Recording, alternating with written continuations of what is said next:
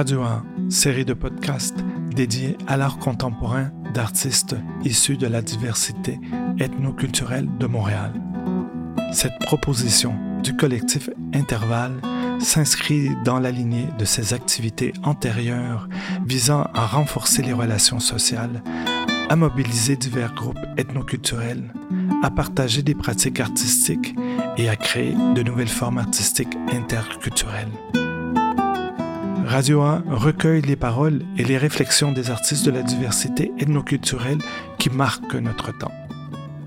Je suis Roméo Gongora, artiste visuel, professeur de l'École des arts visuels et médiatiques de l'UCAM et membre du collectif Intervalle qui anime la saison numéro 2. Aujourd'hui, nous recevons Eunice Bellidor, commissaire, auteur et chercheur Bonjour Eunice. Bonjour. Un, plaisir de t'avoir aujourd'hui ici avec Oui, moi aussi. Alors, cette entrevue, c'est pour un moment pour nous, pour euh, apprendre à, connaître euh, davantage ton travail. Euh, avant tout, pourrais-tu me parler un peu plus de toi et d'où tu es originaire et tout? Oui, donc euh, je suis euh, née, j'ai grandi à Montréal, donc je suis originaire euh, d'ici. Et je suis, mes parents sont d'origine haïtienne, donc je suis deuxième génération d'immigrants haïtiens. J'ai grandi dans le quartier Saint-Michel, donc qui est au au nord-est du plateau Mont-Royal. Puis, c'est ça, dans le fond, j'ai vraiment eu un, une jeunesse assez traditionnelle. J'ai pas J'aime souvent le dire quand je me décris, mais j'ai pas grandi dans un environnement où les arts visuels étaient très présents. Donc mes parents étaient, euh, ils faisaient de la musique beaucoup, ils chantaient, mais c'était pas, euh, j'ai pas été encouragée nécessairement à aller dans ce domaine-là. C'est vraiment ce domaine-là qui m'a trouvé. Ah oui. Donc ça, ça signifie que tu n'as pas eu nécessairement dans ta famille un modèle, euh, une source, disons, de, d'imitation que tu voulais. Alors comment naît cette, cet euh, objectif de devenir commissaire? Peux-tu me parler un peu plus de, de, de ça, de, ton, de cette origine, oui, puis aussi me parler un peu plus de ton expérience en tant que commissaire d'art à, Montréal? Oui, tout à fait. En fait, euh, j'ai vraiment pris le, le long chemin pour me rendre comme commissaire parce que ce qui m'intéressait, au départ, c'était de travailler dans l'univers de la mode, mais particulièrement dans le stylisme de magazine, parce que je trouvais que quand, quand les stylistes puis les directeurs artistiques faisaient des photos, ils pouvaient vraiment créer un narratif à partir des vêtements et à partir du travail qu'ils faisaient. Puis c'était vraiment ça qui m'intéressait au début. J'étais vraiment intéressée par un peu le, leur travail de conteur d'histoire. Puis, euh, quand je faisais mes recherches, quand je lisais dans les magazines qui faisaient ce genre de travail, ils avaient souvent des euh, étudiés en histoire de l'art. Donc, je me suis dit, OK, mais c'est vraiment, euh, ça doit être par là que je dois commencer, sais, probablement une manière de m'inspirer, voir des images avant de me rendre là, mais plus le temps passait, plus j'ai réalisé que beaucoup de beaucoup des personnes qui travaillaient dans les magazines avaient déjà comme des membres de leur famille qui travaillaient là, donc le, le diplôme qu'ils avaient avait pas nécessairement de lien avec le travail qu'ils faisaient. Puis euh, pendant mes études, c'est vraiment là que j'ai découvert, euh, c'est là que j'ai découvert les arts, que j'ai découvert ce que ça pouvait faire. Puis c'est là que j'ai décidé de poursuivre mon éducation en histoire de l'art malgré tout. Puis euh, j'ai, j'ai fait mon bac en histoire de l'art à l'université Concordia. Puis j'avais j'avais commencé à faire de la recherche à ce moment-là sur euh, les artistes haïtiens qui travaillaient à Montréal. Puis quand j'ai fait ma maîtrise, j'ai décidé de développer un peu plus euh, ce, ce, côté de recherche-là, mais en choisissant l'école où j'ai fait ma maîtrise. Je savais que le côté histoire de l'art, c'était le côté un peu plus théorique, puis je me suis dit, j'ai besoin d'un truc un peu plus pratique. Tu sais, si par exemple, je décide de pas poursuivre la route euh, de la recherche, puis la route académique. Puis je voulais prendre un programme universitaire qui offrait le programme de commissariat d'exposition, parce que je me suis dit, ça, c'est plus concret comme, euh, comme, euh, comme étude. Puis ça m'a mené à étudier à l'université York à Toronto. Puis c'est vraiment à partir de ce moment-là que j'ai compris qu'est-ce que ça pouvait être le commissariat d'exposition. Puis c'est vraiment à ce moment-là que ça a ouvert tout un champ de de connaissances puis d'opportunités euh, pour moi. Puis après ma maîtrise, je suis revenue euh, à Montréal. Puis j'ai travaillé au Centre d'artistes Articule, qui était vraiment ma, ma première expérience comme travailleur culturel. Et euh, c'est aussi à ce moment-là que j'ai pu euh, un peu mettre en pratique les choses que j'ai appris pendant ma maîtrise. Puis ce que j'ai aimé de mon expérience à Articule, c'est que les centres d'artistes sont vraiment un lieu d'émergence pour les artistes, mais j'ai trouvé aussi que ça l'était pour moi en tant que travailleuse culturelle. J'ai beaucoup appris sur le milieu, j'ai appris sur euh, les institutions artistiques au Québec et au Canada en général. Puis euh, c'est vraiment à partir de ce moment-là que ça m'a euh, que ça a ouvert mes horizons sur qu'est-ce que je pouvais faire comme travail, puis qu'est-ce que ça pouvait être aussi le le travail de commissaire. Donc c'est vraiment comme ça que j'ai commencé euh, à travailler ici. Wow, génial. Euh, j'ai tellement de questions à poser là. je vais essayer de me rappeler tout ça. Incroyable. Merci pour ce partage, ce témoignage. Euh, mais avant tout, peut-être si tu peux un peu plus euh, revenir en arrière et me parler un peu plus. tu dis que tu fais la maîtrise, il y a le travail déjà avec les communautés haïtiennes qui t'intéressent. À ce jour, quelles sont les thématiques que tu portes dans ton travail? Qu'est-ce qui te motive? ben, hein? en fait, quand j'ai commencé, quand j'avais fait la recherche à Concordia, c'est vraiment parce que j'avais remarqué que quand je regardais le, cursus, puis que je pouvais choisir mes cours, il y avait des cours d'art asiatique, d'art islamique, il y avait un cours d'art africain qui se donnait seulement en été. Puis j'étais comme, mais, tu sais, étant originaire de Montréal, il y a une immense communauté haïtienne dans la ville de Montréal, puis je comprenais pas comment ça se fait qu'ils offraient pas des cours au moins, euh, au moins d'art caribéen. Donc c'est vraiment à ce moment-là quand j'ai réalisé que pour moi il y avait euh, un manque que j'ai décidé de commencer à faire cette recherche-là. Puis, euh, quand j'ai fait ma maîtrise, j'ai vraiment plus développé cette recherche en regardant, parce j'ai fait ma, ma maîtrise en 2012, puis je regardais comment, après le séisme en Haïti en 2010, euh, Haïti avait vraiment commencé à être invité à la Biennale de Venise, à des manifestations beaucoup plus euh, contemporaines, tandis que avant ça, il y avait encore le un peu la vision très euh, plus artisanat en fait, plutôt que de le voir comme euh, une pratique artistique euh, légitime contemporaine, ça restait dans un regard très artisanal de l'après-guerre. Puis là, j'avais décidé de rechercher si, après avoir été présent dans ces manifestations internationales, si le discours qu'on portait sur sur l'art haïtien avait changé. Puis c'est vraiment à ce moment-là que j'étais comme, OK, visiblement, je suis intéressée par ce que je vois pas, puis les choses que je suis curieuse de comme déterrer. Puis j'ai vraiment essayé de regarder aussi ma pratique de commissariat de cette façon-là aussi, parce que beaucoup des artistes, en sorte d'artiste, c'était vraiment plus facile parce que il y avait toujours cette euh, cette volonté d'aller vers l'émergence, puis c'était justement d'aller trouver des artistes ou de d'accepter des projets d'artistes qu'on n'allait pas nécessairement voir ou reconnaître beaucoup. Puis c'est vraiment à partir de à partir du mandat que j'avais articule que j'ai vraiment peaufiné un peu ma ma vision de de m'assurer que les voix plus euh, sous-représentées ou marginalisées prenaient leur place dans le canon euh, de l'art visuel dans le milieu dans lequel je travaille. J'imagine que ce travail de rendre visible des voix invisibilisées, là, euh, il y a eu un travail qui a déjà dû être fait par le passé. Est-ce que tu as des sources d'inspiration qui, dans ton parcours qui t'ont fortement motivé? Oui, tout à fait. Quand j'étais euh, à Toronto, j'ai fait un stage dans un centre culturel qui s'appelle BAND, qui était Black Artist Network in Dialogue, un réseau d'artistes d'artistes noirs en dialogue. Et la directrice fondatrice de cette institution s'appelait Karen Carter. Puis elle, elle était vraiment elle se battait vraiment et pour s'assurer de présenter le travail d'artistes afro-descendants au Canada. Au début, ils avaient une programmation qui était souvent liée à, au mois de l'histoire des Noirs, mais ils ont réussi à avoir euh, du financement pour poursuivre ce mandat-là à l'année.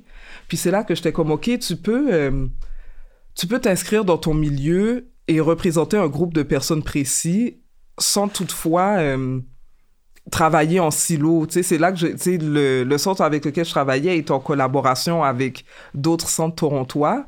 Puis ça, ça a vraiment été un exemple pour moi. Puis encore, quand j'étais à Toronto, euh, j'ai fait un stage au Power Plant euh, sous la direction de Gaëtane Vernat à l'époque. Puis elle, la façon qu'elle a fait son travail, même à Joliette, euh, l'idée de prendre des artistes contemporains qui parlent plus à la collection du musée d'art de Joliette, faire des parallèles dans le fond avec des, artistes ou des enjeux que on n'aurait pas nécessairement mis ensemble d'emblée. Ça a été ça qui a vraiment inspiré mon travail. Puis euh, quand j'étais beaucoup plus jeune, avant que je comprenne vraiment qu'est-ce que c'était d'être commissaire. Il y avait l'exposition que Thelma Golden à New York avait fait au Whitney, où elle présentait un peu les, les enjeux liés à l'homme noir aux États-Unis. Puis ça aussi, ça m'avait, euh, ça m'avait éveillé parce que j'avais conscience que il y avait des artistes noirs prolifiques qui travaillaient puis qui étaient présentés dans des institutions d'envergure parce que quand je parlais de, de vouloir faire ce travail-là à la maison, mes parents, ils, ils voyaient pas ça possible parce qu'ils comprenaient pas qui j'allais soutenir ou euh, si ça allait même être possible là, de gagner ma vie de cette façon-là. Puis euh, Karen, Gaëtan et Thelma, pour moi, ont été des exemples de non seulement c'est possible de présenter des voix qui sont invisibilisées, mais c'est aussi possible de le faire à une ampleur où des personnes de tout le milieu vont pouvoir euh, y avoir accès puis se sentir concernées. Génial. Donc, il y a vraiment cette idée aussi de vouloir créer des ponts entre des communautés. Hein. Ouais. Euh, il y a quelque chose qui m'a beaucoup interpellé euh, personnellement dans mon, dans mon parcours à moi aussi, en tant que personne de deuxième génération également, c'est la question de la famille. Hein. Oui. Euh, la résistance que certaines familles euh, avec un parcours migratoire peuvent avoir quand leur enfant prend la décision d'aller euh, d'avoir un parcours, euh, un objectif, une carrière artistique. Oui. Peux-tu me parler un peu plus de ça, sachant que possiblement il y a des gens qui vont nous écouter qui sont Oui. en début, en émergence de carrière aussi. Oui, oui, tout à fait. En fait, euh, je savais assez jeune que je voulais aller en histoire de l'art. Quand j'étais en secondaire 5, c'est là où on rencontre la conseillère en orientation, puis qu'elle nous demande qu'est-ce qu'on veut faire. Puis euh, je me rappelle qu'à cette époque-là, j'étais vraiment... euh, J'étais très portée dans la danse. C'était l'option que j'avais choisie au secondaire, puis j'étais vraiment, vraiment bonne et intéressée. Donc, je voulais aller dans cette voie-là, puis mes parents, ils m'ont dissuadé tout de suite. Fait que j'étais comme, OK, il faut que j'essaye de trouver le moyen d'intellectualiser qu'est-ce que je veux faire de manière à ce que mes parents le voient de manière quand même pertinente, tu sais. Puis, euh, après ça, je me suis dit, bon, j'avais une amie, sa mère avait, euh, avait une amie qui avait étudié en histoire de l'art, puis elle nous décrivait sa vie sans nécessairement nous décrire qu'est-ce qu'elle faisait. Puis ça m'intéressait quand même ce côté de vie qui était créatif, où elle côtoyait des artistes. Donc j'ai dit à la conseillère en orientation que c'était ce que je voulais faire, puis elle était comme, oh non, non, là, tu trouveras pas d'emploi, il y aura rien. Puis j'étais comme, OK. Puis là, j'ai eu plusieurs parcours. Au cégep, j'ai fait plusieurs programmes différents. Puis à un moment donné, j'ai j'ai réalisé, si je change de programme à ce point-là, c'est qu'il faut vraiment que j'aille du côté que je veux aller, qui est dans les arts. Puis euh, là, j'avais pris une session, euh, une session euh, off, une session où j'avais pas pris de cours. Mais j'avais, il fallait que je réussisse un cours de philo que j'avais coulé. Puis j'ai décidé aussi de prendre un cours optionnel qui s'appelle Perception de l'œuvre d'art. Puis c'est vraiment, dans ce cours-là, on avait appris euh, les différents genres de peinture, euh, la hiérarchie de la peinture, comment analyser une œuvre. Puis c'est vraiment dans ce cours-là que je me suis dit, OK, visiblement, là, je me trouve pas parce que j'ai, je suis pas ce parcours-là. Donc après, je suis allée étudier euh, en histoire de l'art dans un autre cégep. Puis j'ai juste décidé de rien dire à mes parents. Donc, fois, ils me voyaient aller à l'école, ils me voyaient ramener comme, des bons résultats, mais ils savaient pas le programme euh, dans lequel j'étais. J'ai choisi de, de garder ça secret jusqu'à ce que j'arrive à l'université où quand tu fais ton choix, ben, tu sais, au cégep, tes parents, ils doivent signer parce que tu as 17 ans, mais quand tu es à l'université, vu que tu es un adulte, ils ont plus besoin d'approuver. Donc, c'est là, à ce moment-là, j'ai dit, OK, j'étudie en histoire de l'art, c'est là-dedans que je fais mon bac. Puis là, bon, ils ont vu que, j'avais été admis dans une université, euh, reconnue. Donc là, je pense que ça leur a, euh, ça les a fait relaxer un peu, mais mes parents, ils ont vraiment su et compris qu'est-ce que je faisais. Arrivé à ma maîtrise, j'ai publié un texte dans une revue euh, qui était éva- évaluée par les pairs. Dans le fond, c'était le Journal of Curatorial Studies où j'ai fait une euh, revue d'un livre sur le commissariat dans les Caraïbes. Puis quand ils ont vu mon texte écrit dans la publication, ils étaient comme oh, OK, elle, fait des vraies choses. Donc ça m'est arrivé de de rencontrer surtout des euh, surtout des, des étudiants de deuxième génération puis de leur dire ne dites rien, essayez de garder le suspense le plus longtemps possible. Mais je pense aussi que maintenant les choses sont différentes. Il y a beaucoup d'artistes euh, il y a beaucoup d'artistes euh, de deuxième génération qui sont reconnus, qui ont des carrières, qui sont exposés dans des musées. Puis je pense que à l'ère où on est, les parents peuvent relaxer un peu plus là. Mais je dirais que probablement qu'à notre époque, à tous les deux, on n'était pas encore rendu là. C'est ça. il y a toute une question de. Un peu comme quand les parents voient qu'il y a une reconnaissance. C'est ça. Donc il y, a, un soutien qui. qui... C'est ça, tout à fait.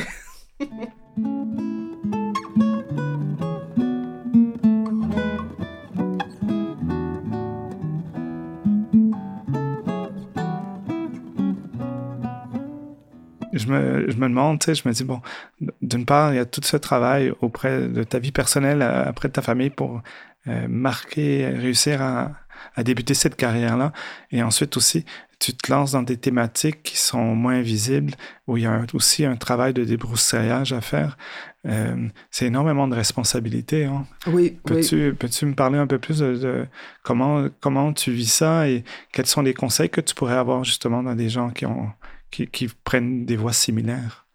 En fait, euh, un des avantages et désavantages que j'ai eu quand j'ai commencé euh, à travailler à Montréal, c'est à quel point, à cause que j'étais la seule personne noire au moment où je travaillais à être à la programmation d'un centre d'artistes, ben ça me rendait quand même très visible aux yeux des gens dans le milieu. Donc j'ai utilisé cette visibilité-là pour un peu euh, et ma visibilité et aussi la crédibilité du centre où je travaillais pour présenter de la programmation qui ressemblait pas nécessairement à la programmation des autres centres. Puis je pouvais toujours aussi euh, m'appuyer sur le fait que dans le mandat d'articule, l'expérimentation était très importante. Donc c'était toujours ça que je poussais euh, quand je proposais la programmation qui qui était un peu plus euh, champ gauche dans le fond que ce qui que ce qui était vu dans le milieu. Mais ça a quand même été euh, un moment qui était très difficile parce que j'étais entourée d'un conseil d'administration qui avait de la misère aussi à travailler avec ce, ce changement-là.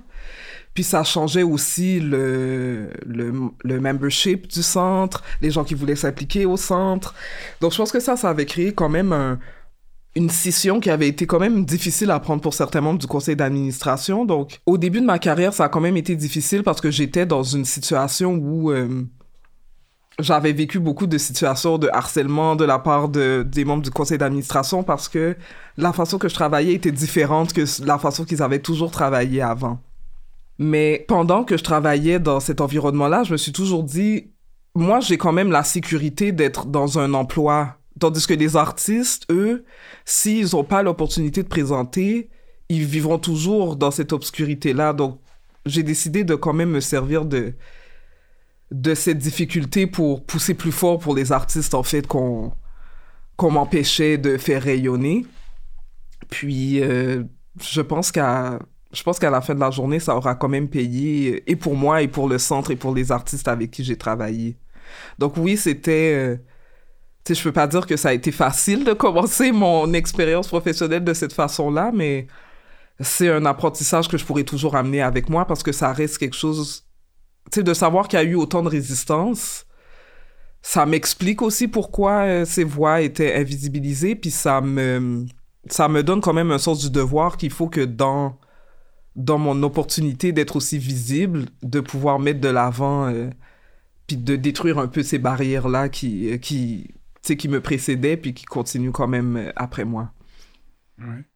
Ça, résonne euh, également ce que tu dis parce que je trouve que euh, ce qui m'est arrivé également dans, mon parcours, c'est on, on, a tendance à vouloir inviter des personnes qui font partie de ce qu'on appelle la diversité culturelle, mais on n'a pas nécessairement euh, après la conscience des changements que ça amène, tu sais, et, et, et ensuite des conséquences que ça Donc, ce que j'entends, c'est qu'avec le, le, ce centre d'artistes-là, tu as, as, amené une transition et cette transition, elle n'est pas facile à faire. C'est ça, exactement. Mais, et ça, c'est définitivement un des avantages du centre d'artistes, c'est que le centre, il évolue avec ses membres. Puis les membres qu'on a amenés, l'équipe avec qui je travaillais, est poussée pour que ces changements-là arrivent en même temps. Donc, même si c'était difficile, on a fini par être de moins en moins seul à faire ce travail-là. Puis ça, ça nous a aussi beaucoup aidé parce que, tu sais, j'ai eu d'autres expériences de travail où j'étais seule à porter aussi cette, euh, cette idée d'avoir à représenter toute une communauté.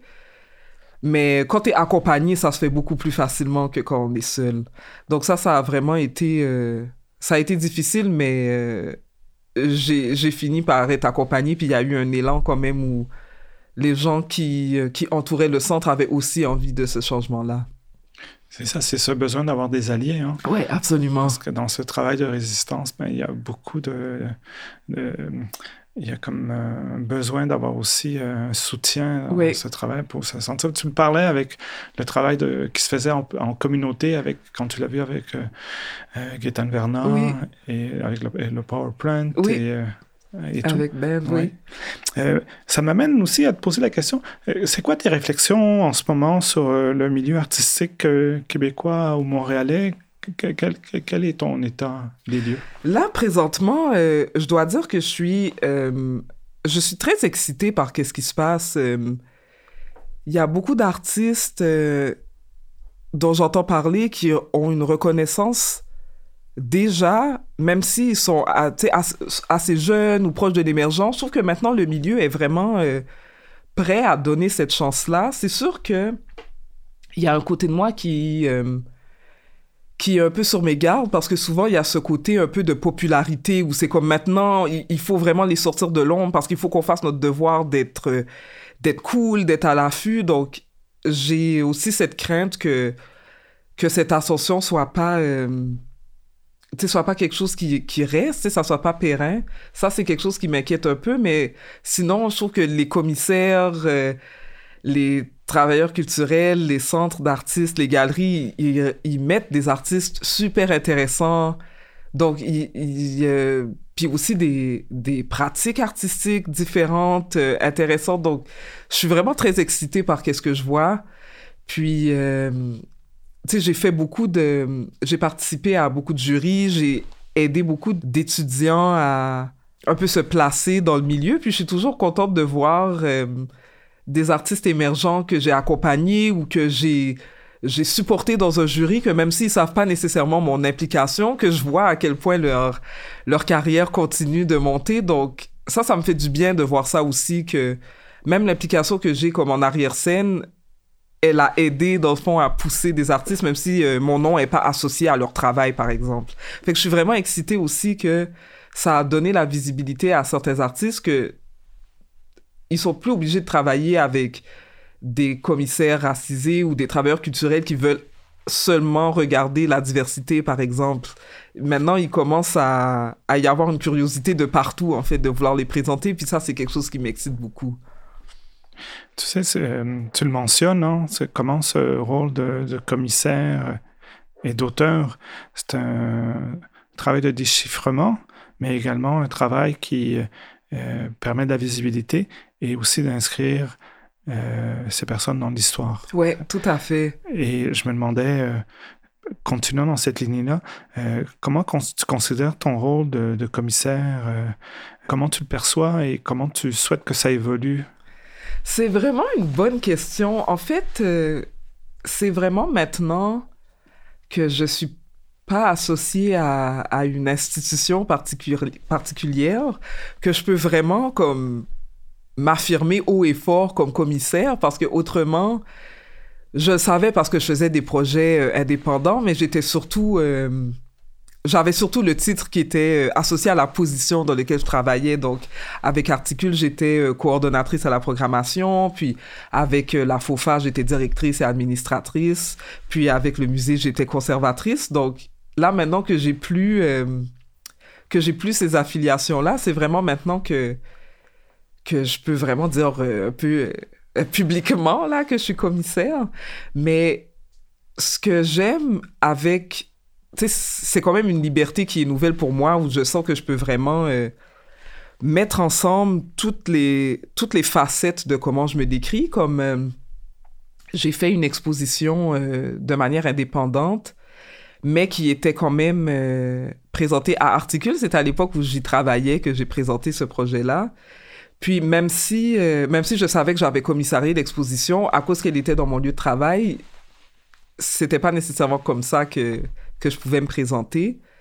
Mais euh, là, maintenant que j'ai que j'ai cette euh, un peu cette liberté de, de travail indépendant, je peux vraiment regarder le travail de commissaire et comme une auteure de textes critiques et comme quelqu'un qui fait de la recherche euh, de la recherche historique en fait sur sur les arts. Puis j'ai aussi un peu l'impression que je peux pas nécessairement me, me nommer moi-même comme commissaire. J'ai comme l'impression qu'il faut qu'on me dise que je le suis suite au projet que j'aurais fait. Mais euh, je regarde beaucoup le commissariat maintenant comme une, euh, comme une méthode de réflexion. Comme comment est-ce que par le commissariat, on met des artistes ensemble, quel genre d'histoire on veut raconter. Puis j'aime réfléchir de cette façon-là au lieu de... Tu sais, si je veux parler d'un enjeu, euh, d'un enjeu pressant de société, je vais le regarder à travers le prisme du commissariat. Tu sais, quel artiste je vois qui répond un peu à cet enjeu-là, puis quel avec quel artiste je pourrais le mettre pour donner une autre perspective sur la même question. Donc, j'ai un peu euh, aussi le plaisir de de regarder le commissariat un peu comme un jeu parce que j'ai pas euh, tu sais j'ai pas nécessairement de d'avenue directe de présentation par exemple. Donc c'est un peu comme ça que je me vois euh, en ce moment je, je, trouve que c'est très visuel, cette idée de prisme, parce que tu dis que ça amène des nouvelles façons de voir. Hein. C'est un, donc comme, un peu comme un kaléidoscope qui, qui défait un peu la, la façon qu'on voit la, la, réalité, qui nous amène à, à, la, à, revoir, à la revisiter. Hein. Et, et euh, j'aimerais peut-être que tu nous partages un moment euh, dans ton parcours. Tu viens de mentionner que tu as travaillé donc à Articule, tu as travaillé au FOFA, qui est euh, la FOFA, c'est la galerie de la Faculté des Beaux-Arts de l'Université Concordia. D'accord. Et tu as travaillé au Musée des Beaux-Arts? Oui. Ici à Montréal, non? Donc, ton rôle, tu avais une position. Oui, j'étais euh, conservatrice de l'art contemporain québécois et canadien. Donc, tu as eu quand même un parcours euh, avec des institutions assez diversifiées. Oui.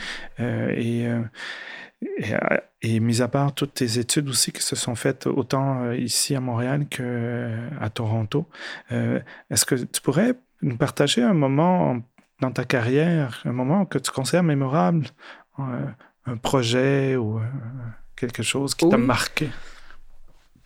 Oui, tout à fait. En fait, euh, je suis vraiment contente de pouvoir dire que tous les projets sur lesquels j'ai travaillé ont, ont eu un impact positif sur moi. Euh, un projet sur lequel j'ai travaillé qui, euh, qui a qui a vraiment été mémorable, c'est une exposition que j'ai co-commissariée de manière indépendante avec euh, Anaïs Castro, qui est elle aussi, qui est elle aussi commissaire, qui vient aussi de Montréal et qui là maintenant elle habite à New York. Puis elle, on s'était rencontrés à Concordia à la dernière session. Puis on avait réalisé qu'on avait des points en commun en termes de qu'est-ce qu'on voulait faire, qui, quel genre d'artiste on voulait soutenir. Donc euh, avec Anaïs, après qu'on se soit rencontrés, elle, elle s'en allait faire euh, sa maîtrise en Écosse, puis moi, je restais ici parce qu'il me restait encore euh, une session à terminer. Puis, euh, on a commencé à s'écrire des lettres, à développer un peu notre relation à partir des lettres qu'on s'envoyait. Puis, on s'est toujours dit qu'il va falloir qu'on travaille ensemble parce que, notre, notre amitié, elle, est vraiment née de, notre intérêt dans, les arts puis dans le commissariat d'exposition. Ensuite, euh, quelques années plus tard, après sa maîtrise, elle est revenue vivre à Montréal. Puis on était sortis, puis on s'était répété qu'on voulait à nouveau travailler ensemble. Puis l'occasion s'est présentée en 2019 quand on a co-commissarié l'exposition Over My Black Body à la galerie de l'UQAM. Puis euh, elle m'avait, elle était allée voir une œuvre. À l'époque, elle habitait à Berlin, puis elle avait vu l'œuvre d'un artiste qui s'appelle Amarte Golding. Puis elle m'a envoyé, euh, elle m'a envoyé un aperçu, puis elle m'a parlé de, de cette œuvre avec beaucoup, beaucoup de passion. Puis c'est là qu'elle m'a dit, oh, il y a beaucoup de... L'œuvre m'a fait penser à beaucoup de sujets par rapport à comment on voit les personnes noires et tout. Puis c'était un sujet sur lequel j'avais déjà pensé, mais que j'avais pas nécessairement eu d'avenue de présentation à cause que à cause que, que je travaillais dans une institution où je devais faire euh, le travail de programmation. Donc, donc c'est là qu'on a commencé à échanger sur des artistes euh, qu'on a, sur lesquels on avait déjà parlé de ce sujet-là, qui nous faisaient penser à ça. Puis, on a développé ce projet d'exposition avec des artistes canadiens, québécois, euh, américains et anglais pour justement parler d'à quel point être noir, c'était pas une idée, euh, tu sais, c'est pas un bloc monolithique, il y a beaucoup plus d'expression, en fait, de ça. Puis, euh, l'exposition a, quand même euh, valorisé la carrière d'artiste ici à Montréal dans cette année février. Manuel Mathieu, ça a vraiment ouvert aussi le public québécois aux œuvres cinématographiques de Amartey Golding. Donc, ça a vraiment été un moment où j'ai senti que les idées que j'avais pouvaient être mis en commun et célébrées et en travaillant en, collaboration avec quelqu'un, mais aussi en travaillant en collaboration avec des artistes qui nous ont fait confiance aussi dans le thème qu'on voulait aborder, puis aussi euh, la Galerie de Lucam qui nous a fait confiance avec ce projet-là, puis ça a vraiment été une expérience très positive et dans ma relation professionnelle avec Anaïs, mais aussi avec les artistes, avec la galerie. J'ai trouvé que ça a vraiment été une célébration de, de tout ce qui est pour moi le commissariat, les gens avec qui tu travailles, les idées que tu veux mettre de l'avant, puis les lieux où tu veux les présenter. Donc, ça, je dirais que ça aura, ça aura définitivement été un, un, de ces projets-là. C'est un des mots-clés que je retiens, c'est cette idée de confiance. Donc, mm -hmm. dans un contexte de travail où, où on, fait, on te fait confiance. Hein.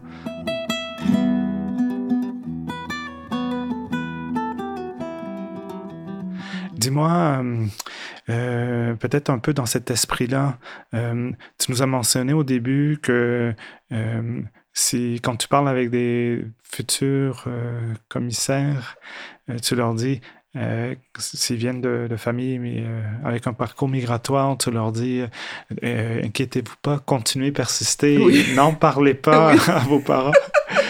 Aurais-tu des conseils, d'autres conseils à donner à quelqu'un qui, qui s'enligne ou qui est déjà peut-être à la fin de ses études ou qui souhaite aller vers ça?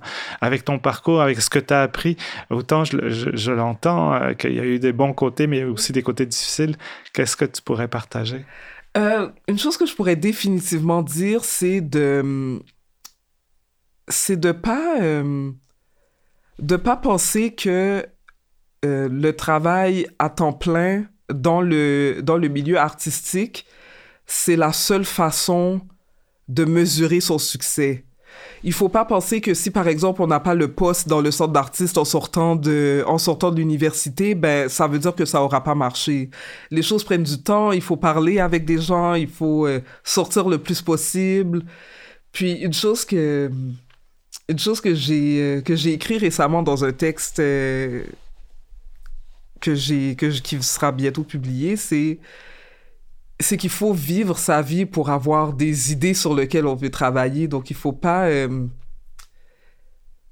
il faut pas penser qu'il faut euh, seulement travailler jour et nuit pour euh, pour avoir un peu de succès, mais il faut il, faut vivre le plus possible, tu sais, rencontrer rencontrer des artistes, rencontrer d'autres commissaires, s'inspirer de gens qui sont proches loin de nous tendre des perches à des gens euh, qu'on admire, à qui on veut parler ou commencer des conversations, tu sais, de pas avoir peur de sortir de ce qui est évident, parce que c'est vraiment, euh, c'est vraiment par là, dans le fond, qu'on peut, euh, tu sais, créer des, des constellations qu'on peut éventuellement relier ensemble, tu sais. Puis un autre conseil que je dis, c'est, il faut pas, il faut pas vivre sa vie de la manière que qui est considérée comme la bonne, mais vraiment de faire ses choix en fonction de qu'est-ce qui est vrai pour nous.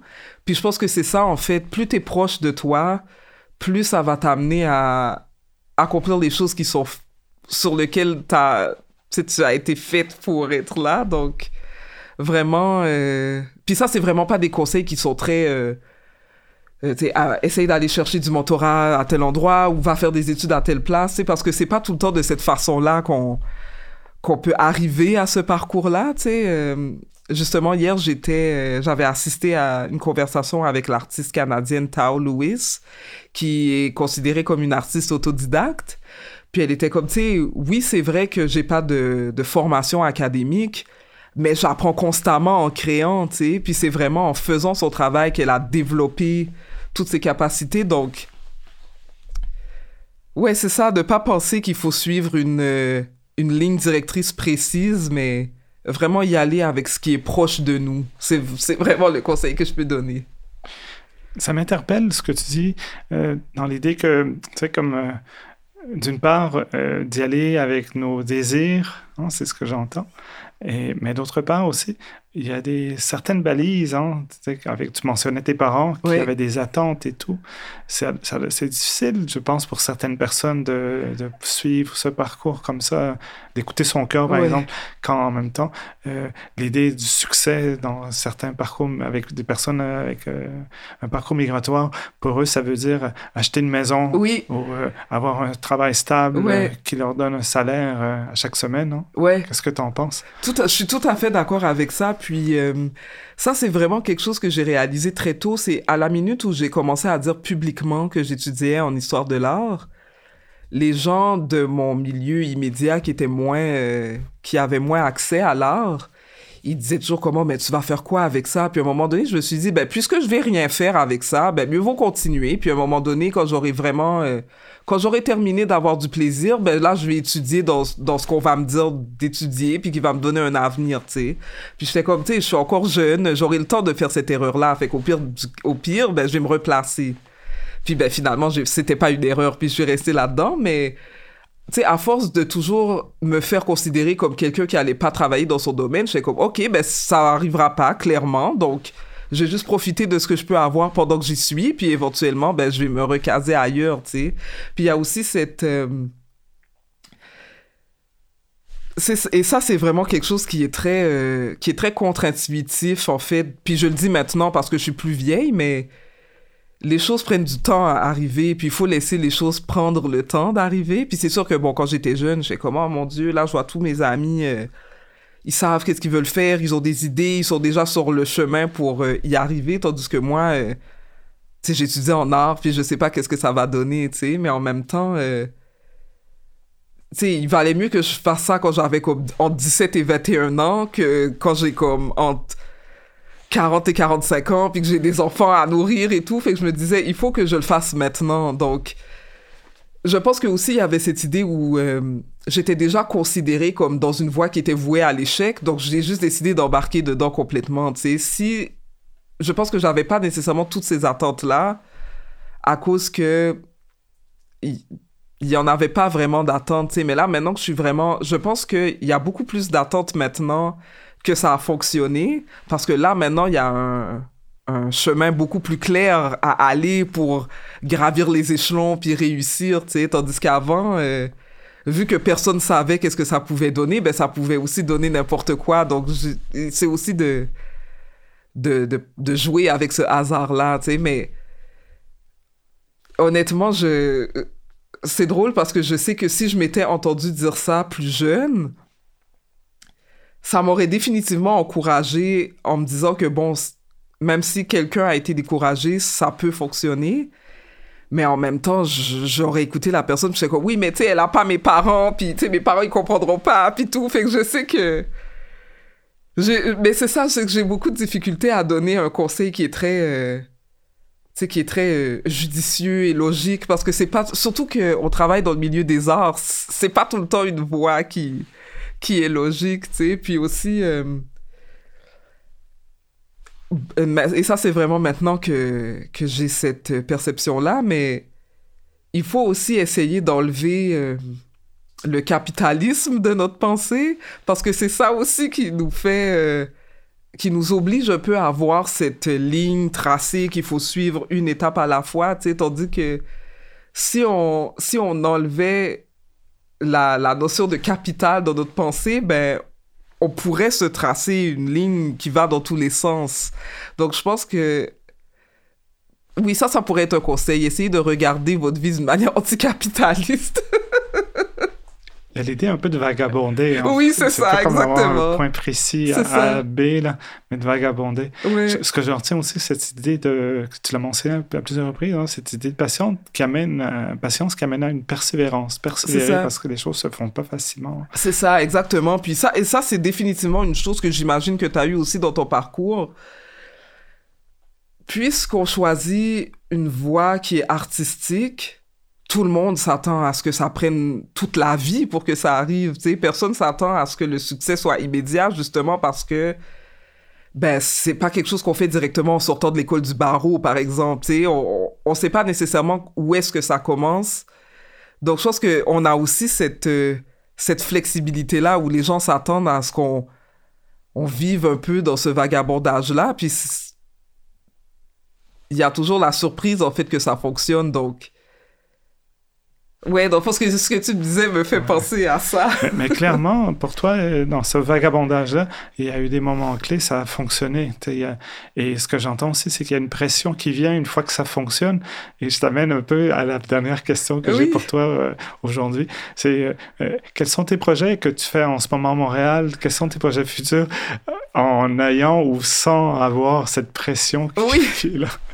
Ah ben merci pour cette question-là parce que en fait présentement euh, j'ai vraiment eu la chance d'avoir été sélectionnée pour faire une résidence d'auteur euh, à Est-Nord-Est à Saint-Jean-Port-Joli. Puis c'est là que je m'en vais euh, dans quelques jours. Puis j'ai j'ai décidé de faire une recherche sur comment la correspondance écrite peut être un vecteur de d'archives affectives. Parce que quand j'ai travaillé à Concordia, à la Galerie Fofa, euh, c'était pendant la pandémie. Puis quand la pandémie est arrivée, on venait juste d'ouvrir une exposition. Puis il y avait des œuvres qui étaient restées dans la galerie. Puis pendant que la galerie était fermée, les artistes ils m'écrivaient avec euh, leurs inquiétudes sur qu'est-ce qui allait se passer avec leur œuvre. Beaucoup euh, voyaient cette exposition-là comme un moment pour rencontrer des collectionneurs. Donc il y avait ce moment où il y avait un peu une crainte de, de l'avenir de l'artiste. Puis puisqu'on n'avait pas, euh, puisque j'avais pas accès à l'espace de galerie, puis puisqu'aussi le site internet de la galerie était lié au site de Concordia, donc on pouvait pas mettre tout ce qu'on voulait à ce moment-là. Donc je me suis dit, ok, mais qu'est-ce que je peux faire pour soutenir les artistes? Tu sais, comment est-ce que je peux présenter le travail de l'artiste ou, ou l'artiste lui-même à l'extérieur d'un objet physique? Donc ou d'un espace d'exposition même. Donc à ce moment-là, j'aurais invité à m'écrire une lettre sur un peu qu'est-ce qu'ils voyaient euh, pour après la pandémie, c'était quoi les inquiétudes qu'ils avaient. Puis ça, ça a vraiment été un, moment où beaucoup d'artistes se sont reconnus aussi dans cette euh, crainte de qu'est-ce qui allait se passer après la pandémie pour le milieu des arts. Puis euh, ça m'a aussi permis de faire connaître les artistes à partir d'autres choses qu'un objet ou qu'un lieu d'exposition. Puis après ça, euh, en 2021, la galerie, elle n'a pas plus été ouverte. Donc, j'ai continué d'utiliser cette recherche-là, mais avec des commissaires puis des travailleurs culturels qui avaient probablement des projets d'exposition prévus, mais à cause que les lieux étaient fermés, ben, qu'est-ce qui se passe avec l'exposition si elle a plus d'espace physique? Puis c'est vraiment cette recherche-là, en fait, cette question-là que j'essaie de répondre. Est-ce que, est-ce qu'il y a commissariat s'il n'y a pas d'exposition. Puis j'ai euh, vraiment développé cette euh, cette écriture de lettres pour développer tout ce qui est pas euh, tout ce qui pas inclus dans une exposition. Donc tout ce que tu peux pas inclure avec le travail des artistes puis dans le texte d'exposition, tu sais qu'est-ce que tu as lu, où est-ce que tu es allé, qui t'a vu, c'est ce genre de choses là que je vais essayer de de nourrir pour montrer qu'il y a bien plus de choses derrière le commissariat que de rencontrer un artiste puis d'avoir une idée. Donc c'est là-dessus que je travaille. Puis justement à cause que j'ai pas euh, je suis pas affilié à une institution, ben ça me permet aussi de travailler sur un projet qui a pas nécessairement de, de résultats tangibles. Tu sais, qu'est-ce que je peux faire avec ça? Qu'est-ce que je peux découvrir à partir de ça? J'ai vraiment cette curiosité de chercheur aussi que je peux développer sans avoir à sans avoir de matériel académique, mais en lui donnant tout autant de valeur. Donc c'est vraiment là-dessus que je travaille euh, présentement. C'est un énorme privilège hein, d'avoir ce moment où la finalité est, ouverte. C'est ça, exactement. Puis euh, j'ai quand même été chanceuse d'avoir euh, d'avoir été encadrée par une finalité par les lieux où j'ai travaillé ou par les expositions sur lesquelles j'ai travaillé. Comme par exemple, j'avais fait une exposition au euh, musée d'art contemporain, puis il m'avait invité à faire l'acquisition d'œuvres d'art. Mais à cause qu'ils étaient dans leur processus de déménagement, les œuvres devaient être euh, soit des vidéos ou des œuvres euh, qui se présentaient uniquement en ligne pour diminuer, dans le fond, le, le stockage physique. Donc, j'avais cet avantage-là de pouvoir travailler avec des pratiques qui étaient, qui sont moins portées à être présentées dans un musée, par exemple. Donc, il y a certains moments où la finalité, c'est aussi le côté excitant du projet, mais c'est vraiment la première fois où c'est complètement ouvert. Donc, j'ai hâte aussi de faire cette découverte-là. Alors, euh, on va suivre ça, ce projet-là qui revisite l'exposition en soi. Alors, génial. On va, c'est à suivre. Merci beaucoup, Eunice Bellidor, qu'on avait aujourd'hui avec nous. Euh, donc, Eunice Bellidor, commissaire, auteur et chercheur. Merci. Merci de m'avoir invité. Merci beaucoup.